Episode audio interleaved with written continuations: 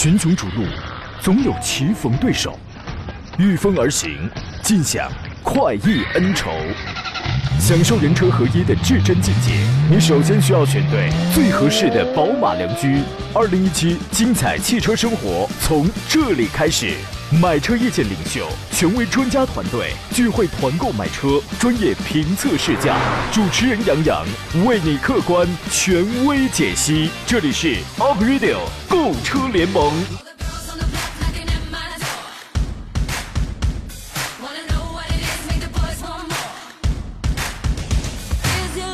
来，诸位，节目开始直播，欢迎在礼拜三的上午时间收听山东交广 Aprilio 购车联盟，我是杨洋，在济南问候全省的汽车人朋友。有朋友给我发了一个照片，幸福人生路，我现在呢就在青岛的青银高速上堵着呢，一望无际啊。是从您发这个照片上来看啊，那可真是天苍苍，野野茫茫啊，车前车尾无边际啊，就是您受累啊。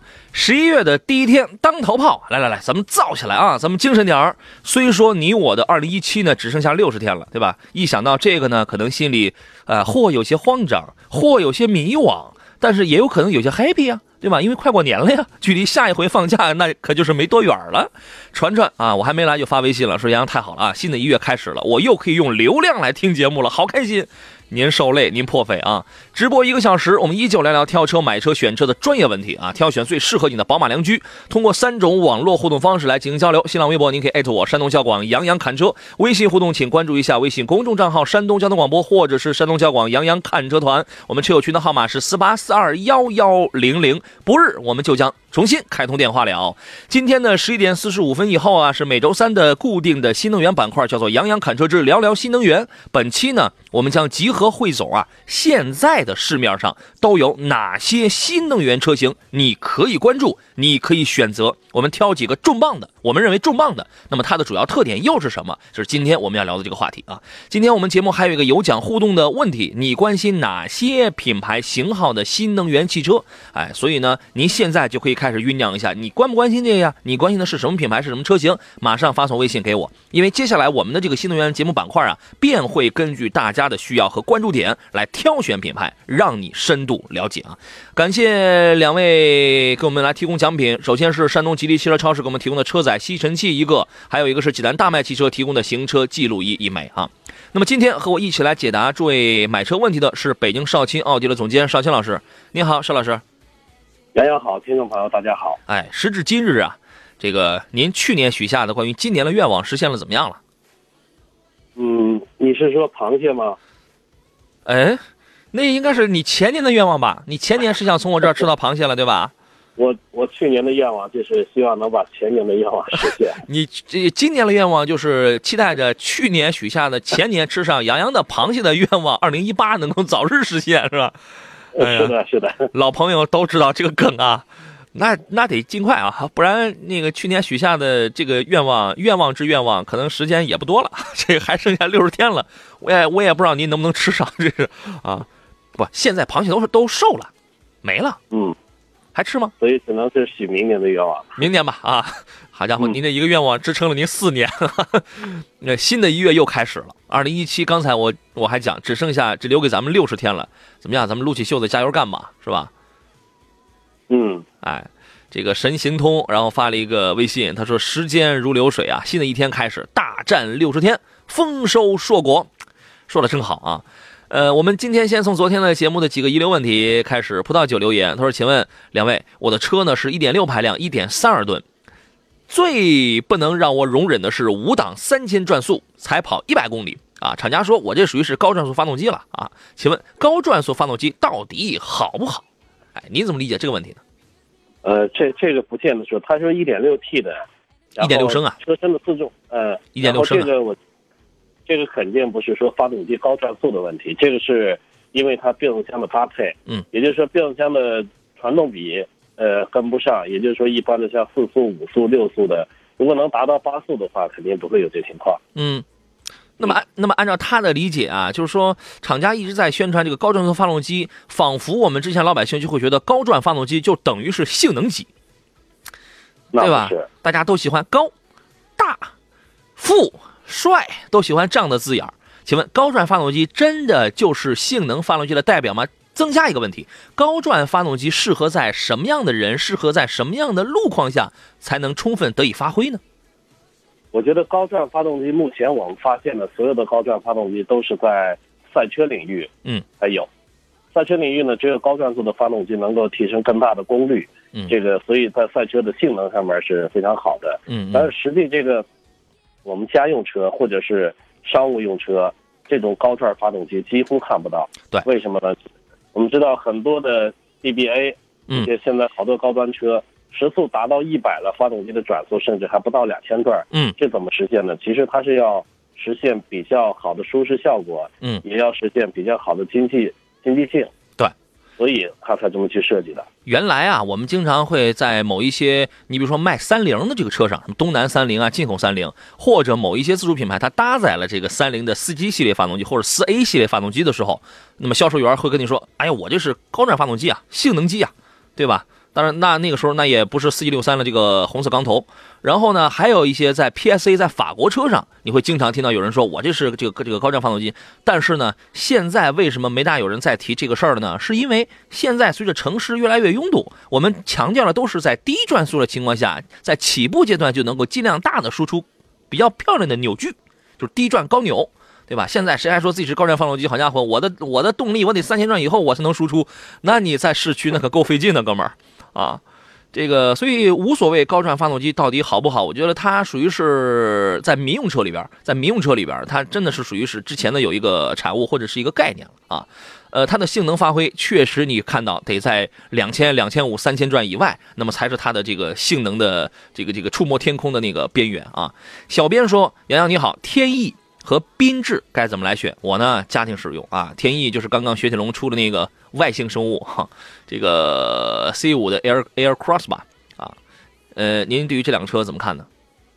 呃，天翼和缤智，天翼是雪铁龙刚出的这个 C 五系列的，它也是属于紧凑型的 SUV。嗯，我觉得这个车呢是，呃，我一直以为雪铁龙的车型呢都是比较年轻化的，尤其是嗯年轻人开的话，它的外观和内饰嗯极为的超前时尚，嗯所以我觉得它比较适合年轻人。嗯而且看发动机的搭配的话一点六 T 还有一点八 T 嗯我觉得这个动力总成的搭配也是很不错的总成。嗯嗯，但是一定得前提一定是要能接受这款车的外观和内饰，嗯这个很重要啊。车我觉得没有什么问题，缤智呢，我觉得相比这个天翼的话，它就大众化一些了，嗯，它属于是普通了。比较经济型的、比较低调型的，呃，这个价格呢也是在这个十二万八到大概十八万左右吧。嗯发动机呢，它关键是它有自然吸气的发动机，嗯一点五升的，还有一点八一点八升的。嗯，我觉得这俩车里边儿好，咱们先进广告，回来之后接着聊。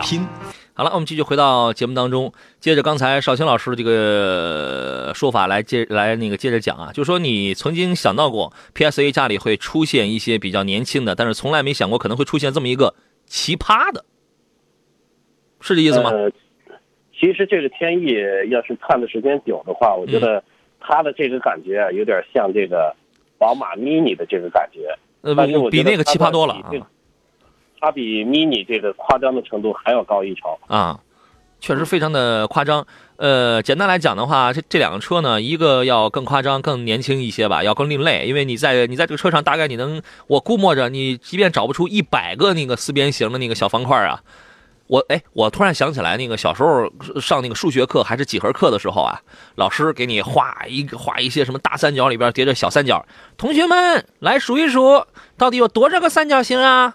是吧？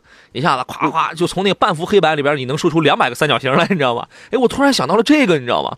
在这个车上，它它的这个由外而内的造型极其夸张，极其另类，极其奇葩。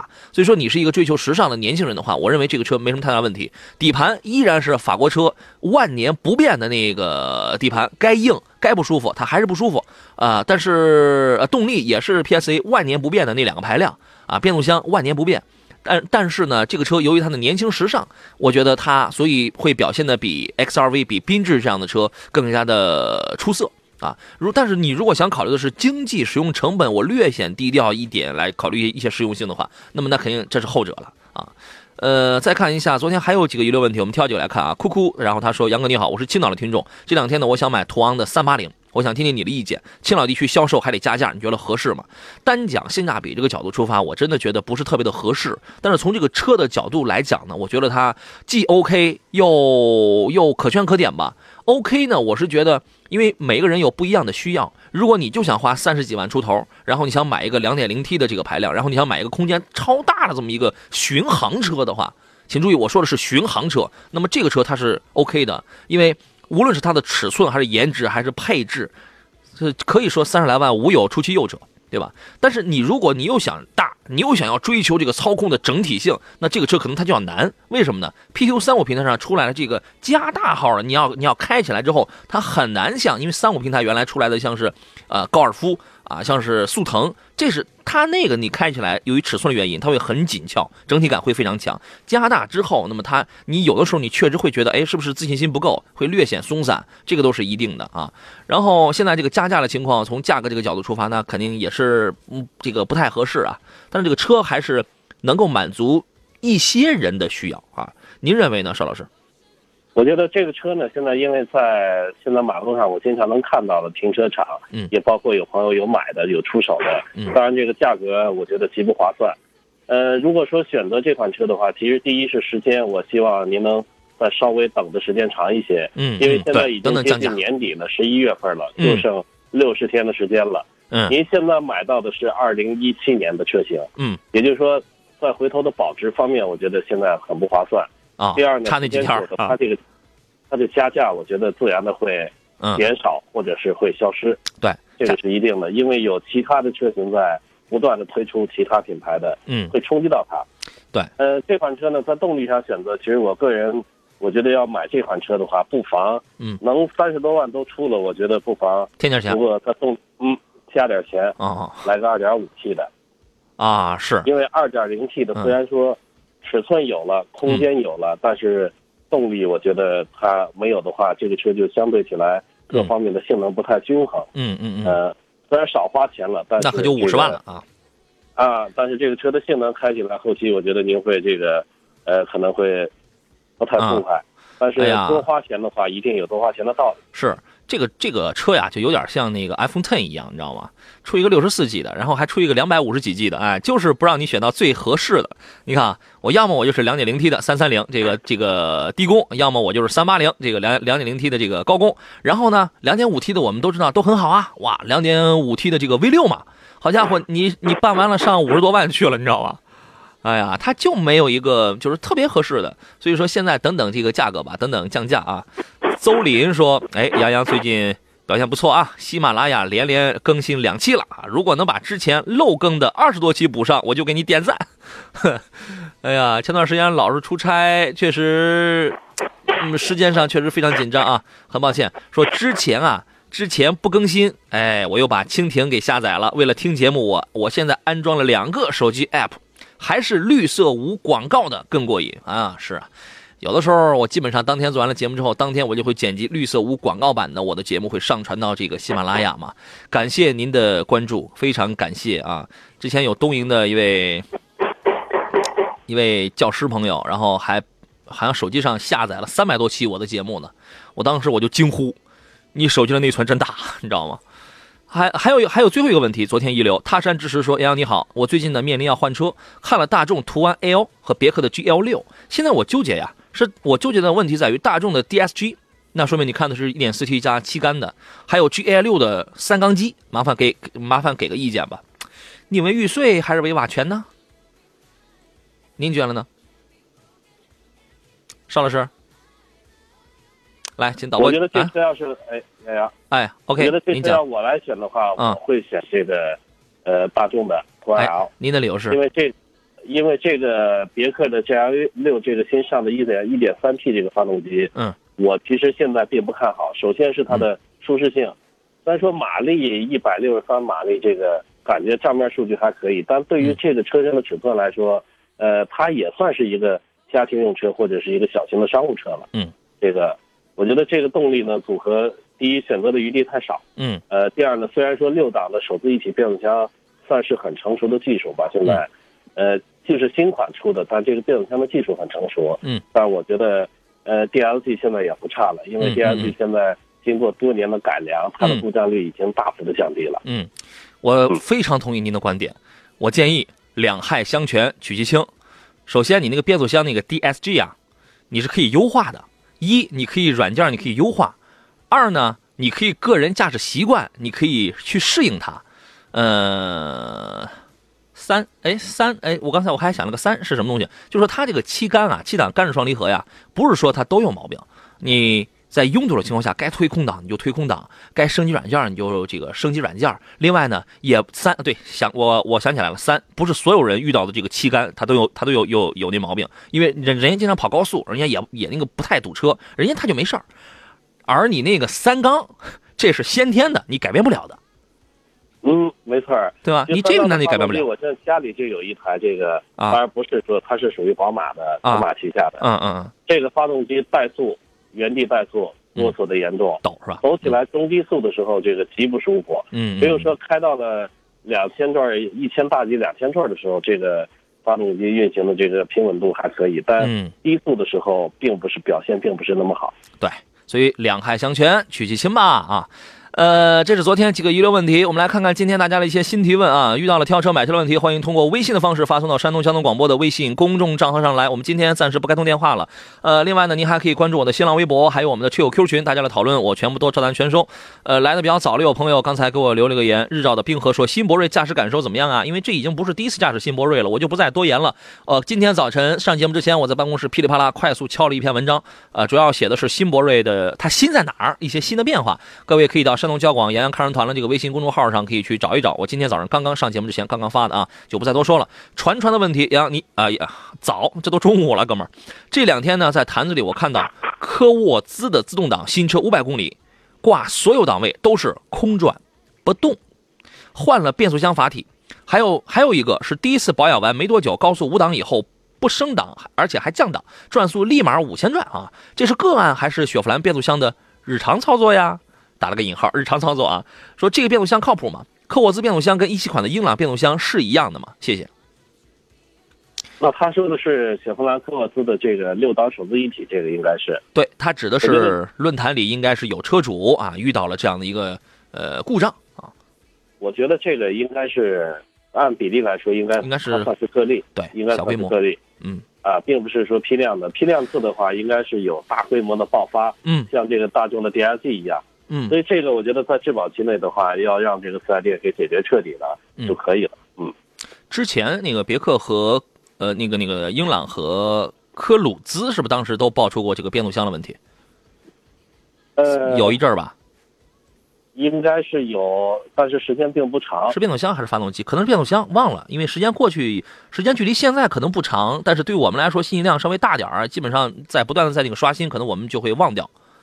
好像是有，但是他他们他们他们这个变速箱肯定这个都是一样的。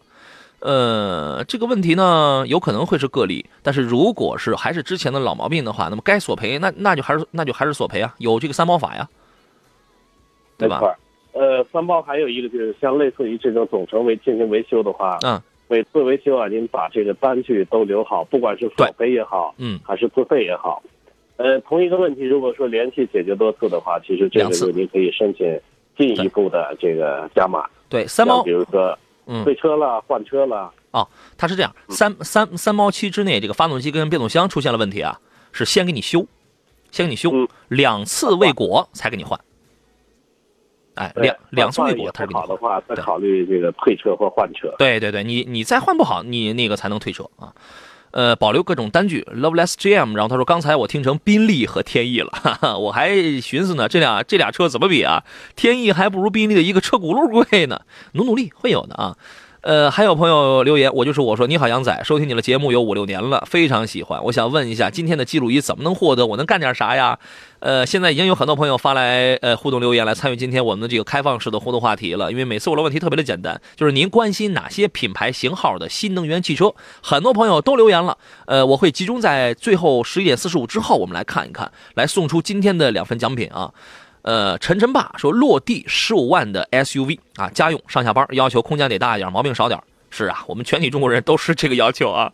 哈弗的 H 六两点零 T，长安的 CS 七五一点八 T，但是这个我可以买到四驱，选哪个？个人倾向于后者，但是网上说油耗大，行驶噪音大。哥们儿，网上就没告诉你 H 六的那个顿挫感很强吗？是吧？呃，这辆车您怎么看呢？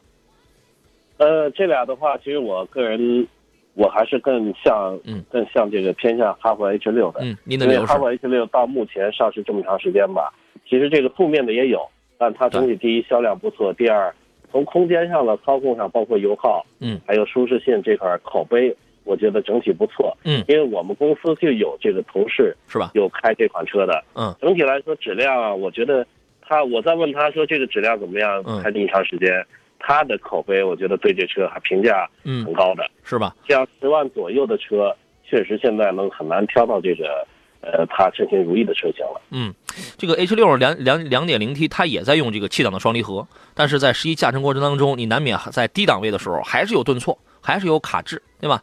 呃，CS 七五呢，它用了一个保守的爱信的六 AT，这个相对而言，它的优点是平顺，它的优点是故障率低，然后是那个平顺。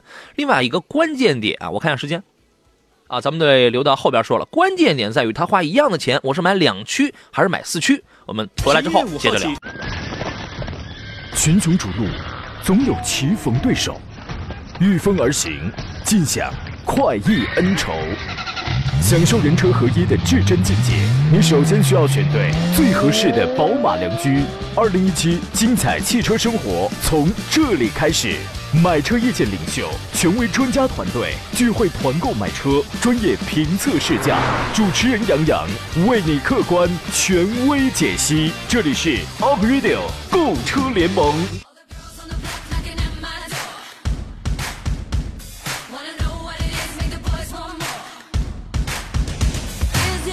好了，诸位，我们继续回到节目当中，我是杨洋，这里是周三为您直播的 April 购车联盟啊，我们继续来看大家挑车买车的这些个问题。呃，今天的互动话题呢，我们是聊的是新能源汽车啊，说说您对于哪一个新能源品牌或者车型有一些呃比较期待啊，或者说您想和我们共同来探讨一下。很多朋友都都发来了这个啊，我看还有把那个枝豆还有送给众泰家里边了。咱们待会儿最后的十分钟，咱们来聊这些问题啊。呃，坐上宾的是来自北京少卿奥迪的总监少卿老师，你好，邵老师。杨洋好，听众朋友大家好。哎，刚才我们车友群里有朋友告有朋友告诉我说，现在螃蟹八十块钱一斤了啊，但我更吃不起了，所以您可能也就别想了。这离愿望越来越远，二零降价的时候吧。二零三零年你会吃上我的螃蟹的，我跟你讲。哎呀，我不能老是这样。其实我一个特，其实我是一个特别大度、特别大气的人，你知道吗？为什么老是在这自嘲，然后把把自己搞得特别小家子气啊？这不科学是吧？你懂我的应该啊。嗯，好吧。哎，刚才呃说到了那个哈弗的 H 六啊，反正都价钱一样嘛。呃，到底是买个 2.0T 的前驱的 H 六呢，还是买个 1.8T 的四驱的 CS 七五呢？要我的话呀，我可能真会选 CS 七五。为什么呢？你一样的价钱，我为什么我不选个四驱啊？嗯，所以我真是这样认为的。您会是什么样的观点？因为他刚才他的，因为他是喜欢 CS 七五的，他知道他也想要这个东西的。我一样的钱，那我那我买个这个更安全、性能要要要更好的嘛。但是呢，他从网上，然后他发现有有那网友说，哎，他是怎么说的来着？说这个 CS 七五说油耗大，CS 七五的 1.8T 呢油耗，你知道市区来开的话，我觉得怎么怎么得在十二到十三升左右。或者十一到十三升吧，我们给一个宽限了宽泛的范围。理论上来讲，哈弗 H 六由于它用的是双离合，所以它的油耗会略低一点。你觉得能差两升油吗？应该到不了一升油。到不了。我觉得同尺寸的，像这个发动机的，呃，排量也差不多的话，这个嗯油耗，其实我们就拿一个一点五升的、一点六升的车在市区开的话，一个 SUV 它也得十升油以上。嗯所以说这两个车啊、从油耗上差不出来，是吧？其实我觉得这俩车的油耗不会有太大差距。对呃，当然个人的选车的这个选车的目的不一样，嗯就是像杨洋可能更喜欢这个操控，因为喜欢车。一样的价钱其实我个人啊，对，其实我个人开车，第一，我买的车一般我不会去越野；嗯第二呢，这个几乎啊，百分之九十九嗯，都是城市路况开。其实这种路况的话，前驱和四驱我觉得差距并不大。嗯，关键是个人选车的话，呃，内饰和外观，我觉得现在是绝对很多人选车都把它放到第一位。嗯嗯，喜欢这款车的话，我觉得买它的质量其实差不了多少。嗯，如果说啊，这个 A 和 B 这两个东西呢，呃，A 卖十块钱，B 卖二十块钱，我那 A 是两驱，B 是四驱，我们想，哎呀，两驱四驱无所谓，反正他俩也都越不了野，是吧？但是如果他俩都卖十块钱，一个两驱，一个四驱，那我的这个贪心的毛病我就起来了，你知道吧？我就得要个四驱的，因为四驱诚然三十万以下有几个能越野的呀？四十万以下有几个能越野的呀？但是呢，无论它全时还是适时四驱啊，在雨雪路面啊，它也能起到一些安全。其实四驱不仅是性能的体现，它也是安全的一个保障，对吧？嗯，然后呢，再加上你如果挑一个上库版的 CS75 的话，优惠力度也够大，配置也比较的强啊，所以我觉得还可以。至于网上传言说它油耗大一点，我觉得这个看看个人接受能力吧。呃，油耗没有差没没有差太多，说它噪音大，噪音大呢？你以为哈弗的噪音就不大了吗？对吧？我的建议，反正说的比较的透了，您自个儿您琢磨琢磨啊。呃，来看一下其他朋友的问题啊，好多问新能源的，咱们留到最后啊，咱们留到最后，我找找别的问题来说一说。陈立强的问题说，两两位老师，你觉得力帆轩朗能买吗？买哪一个动力的？啊、您觉得呢？力帆的这个轩朗啊，这它应该是一款 MPV 吧？我 MPV 对，长得跟那个福特的那个阿斯顿马丁那个脸儿那个是吧？对，从这价位呢，其实这个 没错，是跟阿那个那个阿斯顿马丁的外观。其实其实福特旗下嗯好多的车是这样，这个力帆的这个车呢，它也是这样。嗯，现在好多自主品牌的都开始做这个 MPV SUV 车型、嗯 MPV 车型。对，我觉得这个车上市，首先是我个人倒是没试驾过，嗯但从它的这个配置来看的话，呃，有自然吸气的，有这个涡轮增压的。嗯，自然吸气的应该提供的是一点八和这个二点零的自然吸气。嗯，呃，还有一点五 T 的。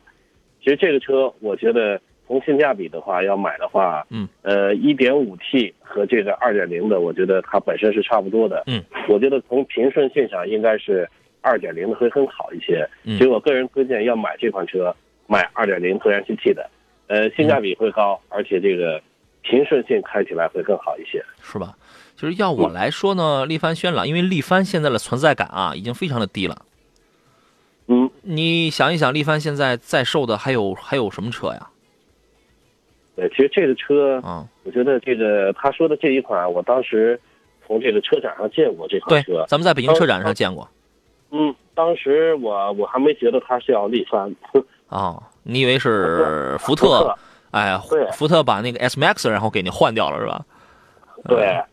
后来再一细看，它并不是福特，对外观和这个福特极为相似。对，说一说一句锥心刺骨的话啊，嗯，我就担心你这个车买了之后，你后头你要去保养的话，电可能都没了，你知道吗？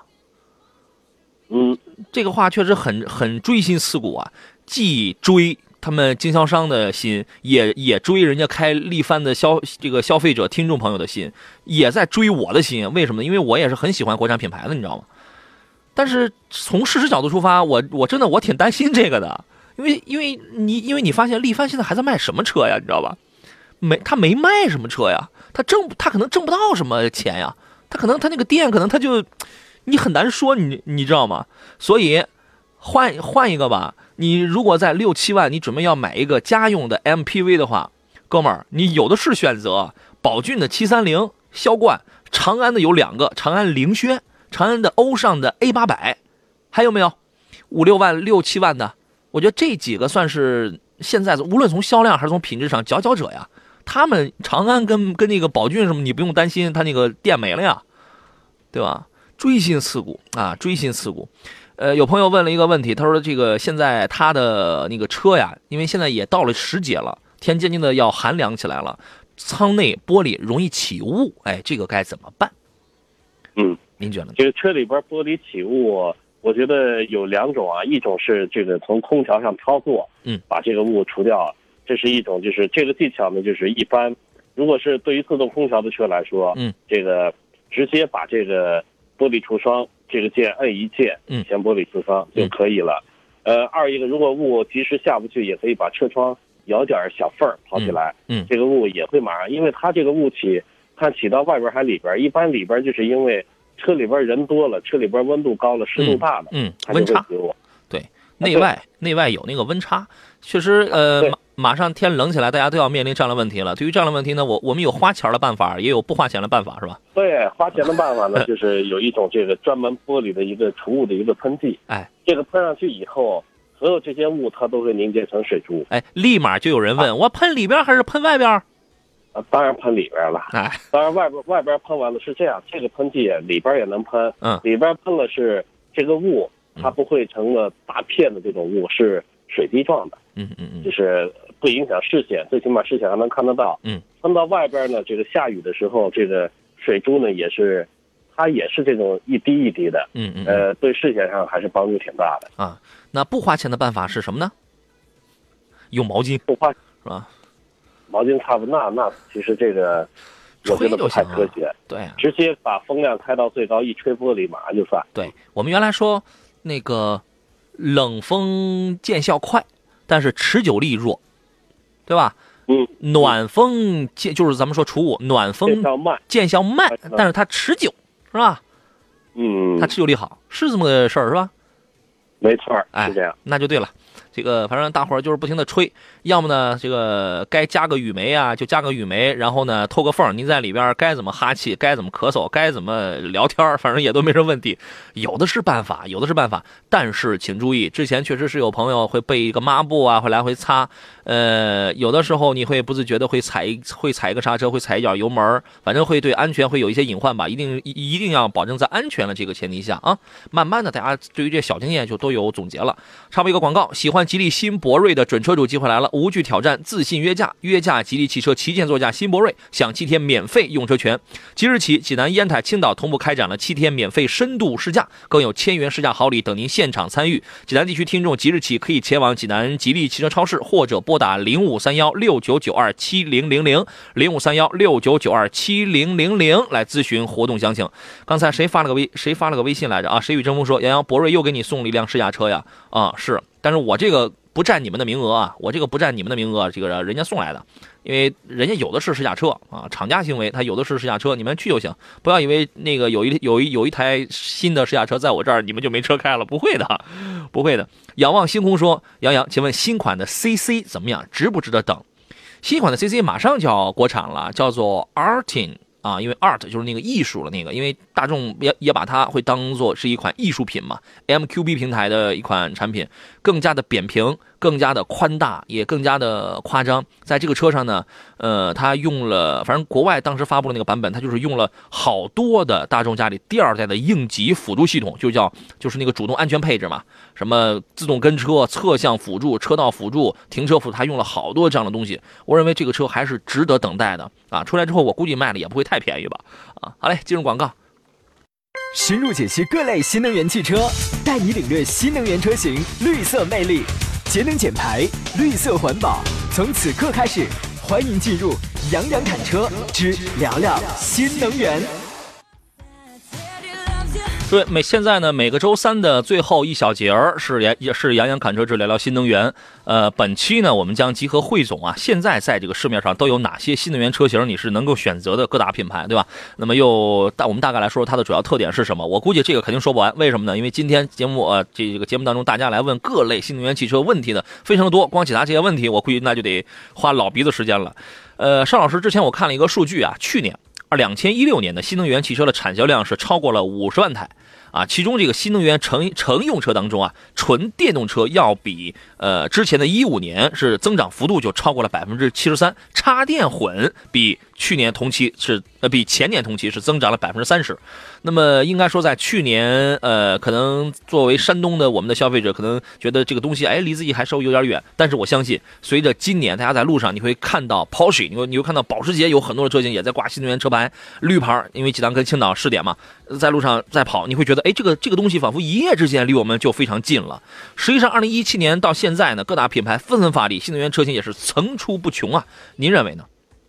没错，我觉得这是趋势，就是说这个，呃，我们从机动车过渡到油电混合车型，最后过渡到电动车，嗯这是一个我觉得变不了的趋势，是吧？它一定是会发展的。对而且，新能源车为什么增幅大呢？因为它最开始的基数小，嗯，呃，其实国家的扶持、政府的扶持，包括我们个人从这个成本上去算的话，嗯，各种原因吧，这个现在新能源车确实通过这个大力的推广，嗯，现在的保有量这个上升的速度非常快，非常快，从身边的这些车，嗯。就能看得出来，对吧？新源新能源车现在越来越多了。是，昨天一个，昨天是一个腾势，嗯，腾势腾势有车出现了在我们车间里，啊，是回来修车啊，我我觉得回来保养。我不觉得它是修车，是是，这个，但是有一个很有意思的事儿啊。事实上呢，从今年的一月一号开始，就是实施的那个呃二零一七新能源汽车补贴政策，它当时今今年一月一号，它开始实施了一个新政策，它实际上是那个补贴金额是比去年比一六年下降了百分之二十啊。在这个，即便在这种情况下，然后那个新能源汽车还在蹭蹭的卖，还在蹭蹭的涨，请问 why？这是为什么？那就说明是消费者对于新能源车现在是消费信心是大涨，嗯，没错，这一定是来自消费者的购买信心。因为你国补你国补反而下降了吗大？家都觉，嗯，大家觉得最开始这车卖说，看着值七八万的车，为什么卖啊二十五万？对，这这个太不值了。你不管是当现在慢慢大家开的感觉还可以的时候，嗯，信心就增加了。对你不管是因为什么挂，什么在有些城市什么挂牌啊，什么方便啊，什么那个购置税，它为了这个方便，还是说现在呃，还是因为新能源一些车型逐渐的增多，反正不管怎么样，我们归为一类，就是消费信心增长了，对吧？你就是再怎么方便，你要是没信心的话，那也不会买啊，是是意思吧？另外一个还有个原因，就是配套设施的已经在快速完善当中了。已经快速完善当中了。我看了一个数据，到一六年的十二月份啊，这这个还是不完全统计，全国的充电桩铺设是三十万个，其中私人充电桩是八万个，就是说差不多每个月会会新增八千个。从一线城市的铺设布局来看，二零一七年大概啊，呃，因为现在还没有结束，得建立起每一点五公里就要覆盖一个充电桩，这是一线一线城市啊。这个公共充电桩呢，也将实行新的智能化共享服务，私有充电桩逐渐走向共享。所以说，基础设施也完善了，对吧？还有还有一个原因，现在呢，各大品牌都有新能源车型，无论是自主的还是进口的，还无论是豪华的还是平民的都有。你说现在哪个品牌要是没有个新能源啊，这个太 low 了吧，太 low 了啊！比如比亚迪，我们来说说这个各个品牌新能源车型啊。刚才我们还有朋友还发了一个微信，谁我找不到了，被淹没了。但是他的留言就说，比亚迪什么时候能出个便宜点儿的新能源车啊？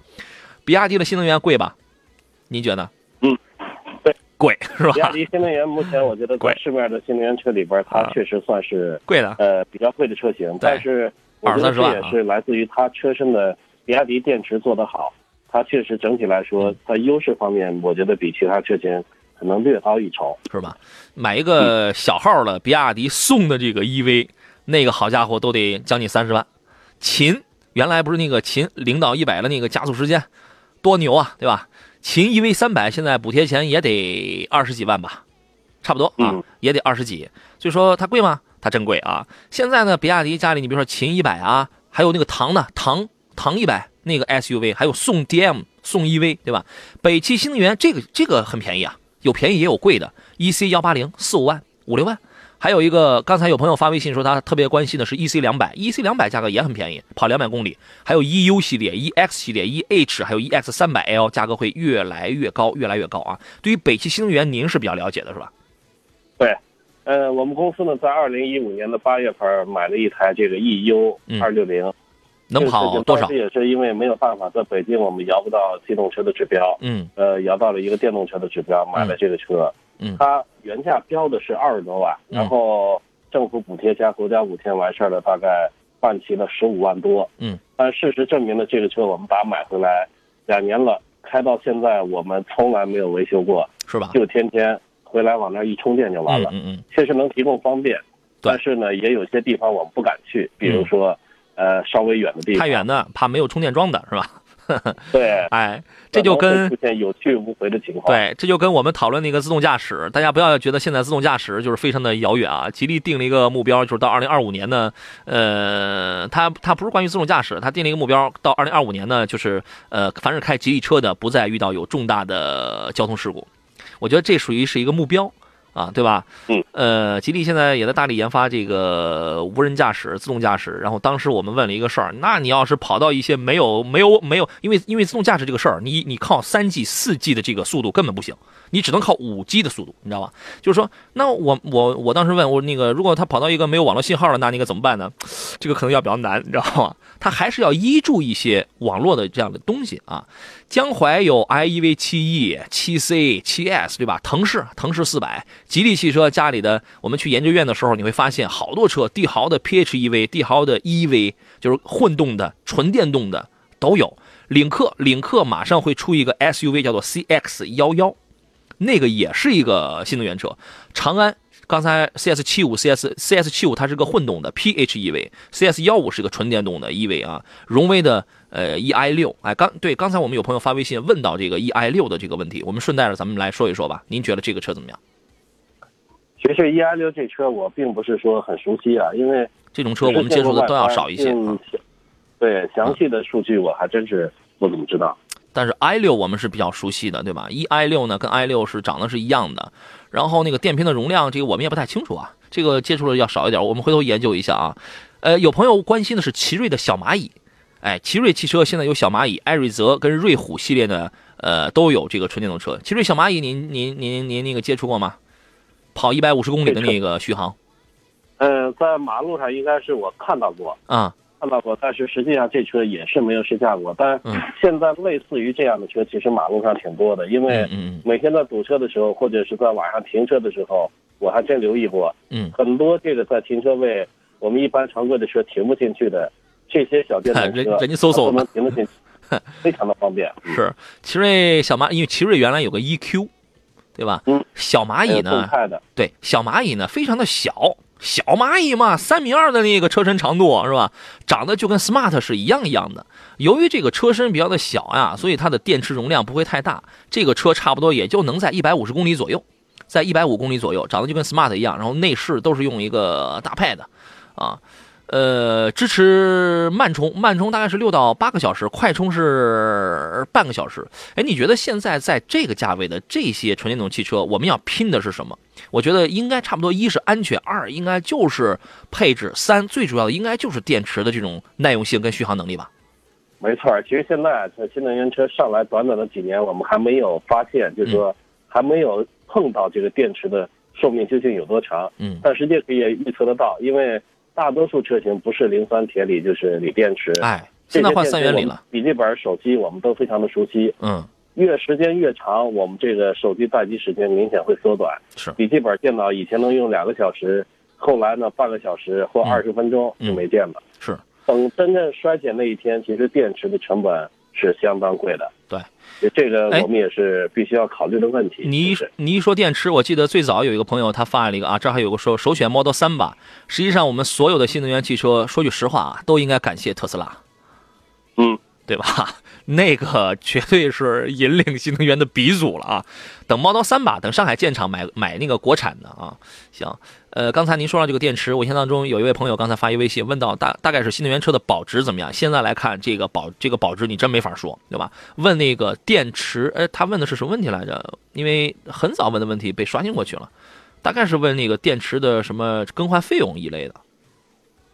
呃，更换费用啊，换电瓶得多少钱吧？厂家这一块给出的一些能让消费者大胆购买的，就是一个政策，就是质保的时间。其实我们自主品牌、国产品牌会发现，好多车有四年、五年、六年质保的都有。嗯，因为这个质保期呢，就是能让我们这个安心的能使用四五年或者五六年。嗯，除了质保呢，对吧？但是保值情况，从现在市场来看的话，电动车对于这个大众的认可度，整体来说比起。传统的机动车来说，好，电动车保值不太好。行，今天这个话题我们果然说不完，有太多朋友的问题我们还没有来得及讲。呃，抽奖留到节目以后，我会单独通知两位朋友。感谢邵青老师，再见。再见。好，也感谢电瓶的诸位，明天见。